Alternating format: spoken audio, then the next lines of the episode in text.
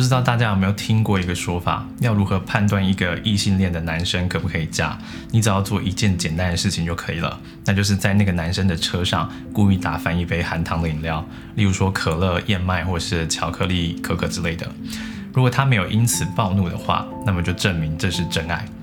坦白讲，我那时候听听也觉得好像不无道理。不过仔细想一想，总觉得哪里不对劲。因为假设有人在我的车上打翻饮料，我肯定多少还是有一点不开心嘛。那么我这个人是不是就一辈子都是单身狗？然后别人喜欢我，我还要谢天谢地？不知道大家觉得这个合不合理啦？但我认为这个推论其实有一点点小小的问题，就是在车内打翻一杯含糖饮料，其实对于每一个人的严重性是不一样的。这个结果会因为对于支付成本的感受度不同而有所差异。举例来说，有些人可能存钱存了好几年，省吃俭用，才足以让他买下一辆车，所以车对他的意义就不仅止于表面上的价格，因为那是他树叶匪懈，朝九晚九，每天只睡四个小时，假日不出门旅游，三餐只吃便当而换来的东西哦。那你几乎可以说，那是他积累人生的所有努力，最后向世界兑现的一个成果。但如果对于贝佐斯来说，好了，他的薪资是一分钟就足以让他买一台兰博基尼，那你觉得他会因为自己的一辆车被泼洒了饮料而产生跟别人一样的情绪波动吗？我认为应该不至于啊。所以这个检验出来的结果就会不太准确了。那原因就出在我刚才说的，每个人对同样一个物品支付成本的感受度是不同的。而刚才的例子当中的车子，它其实只是一个象征啦，它背后的底层意义是指你最在意的一项物品，又或者你的一个地雷。例如，你可能不在意车子，但你在意的是一个你花很多心力才收集到的公仔，像艺人马国碧啊，很喜欢收集世界各国限量的 Hello Kitty。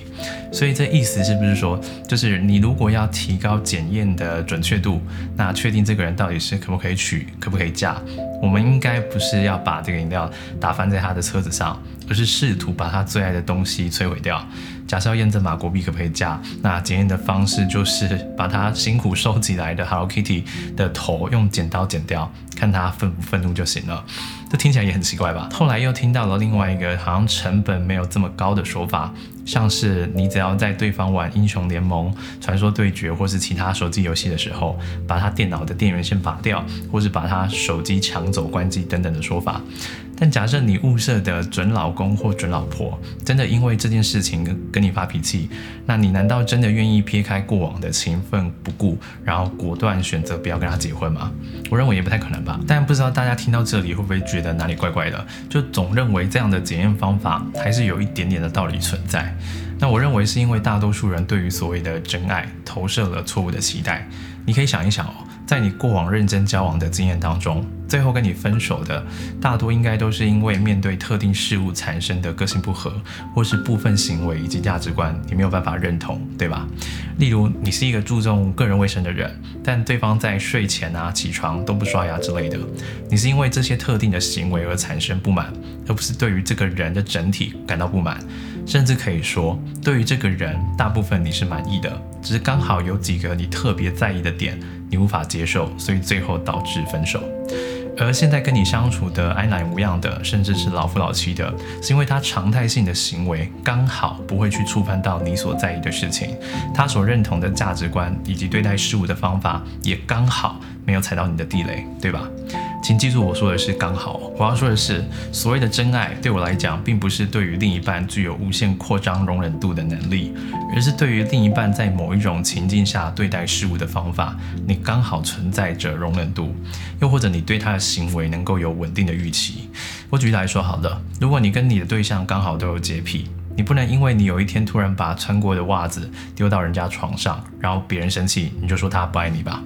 因为你们之所以在一起，就是因为你们对于彼此的行为能够有稳定的预期啊。你明明知道别人在意车子的整洁，你却偏偏要把饮料打翻在车内，然后要求别人不能生气，不然就是不爱你。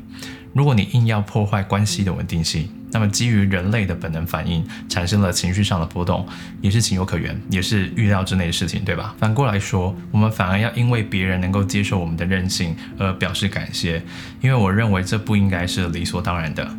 结论是，判断一个人是否是真爱，应该是以适不适合作为依据。如果你对于环境清洁有强烈的感知，而他刚好也不抗拒，你们双方都可以舒服自在的相处。我个人认为这才是真爱。如果你择偶的条件是看这个人有没有道德的话，那么顺便跟你分享一下，前几天我听到一个可以参考的检验方法，我认为比在车上打翻饮料来的好多了。好，文章是这么写的，他说，如果你要检验对方是不是一个好人，你只要看他对待仆人，又或者是去高级餐厅用餐的时候对待服务生的态度就行了。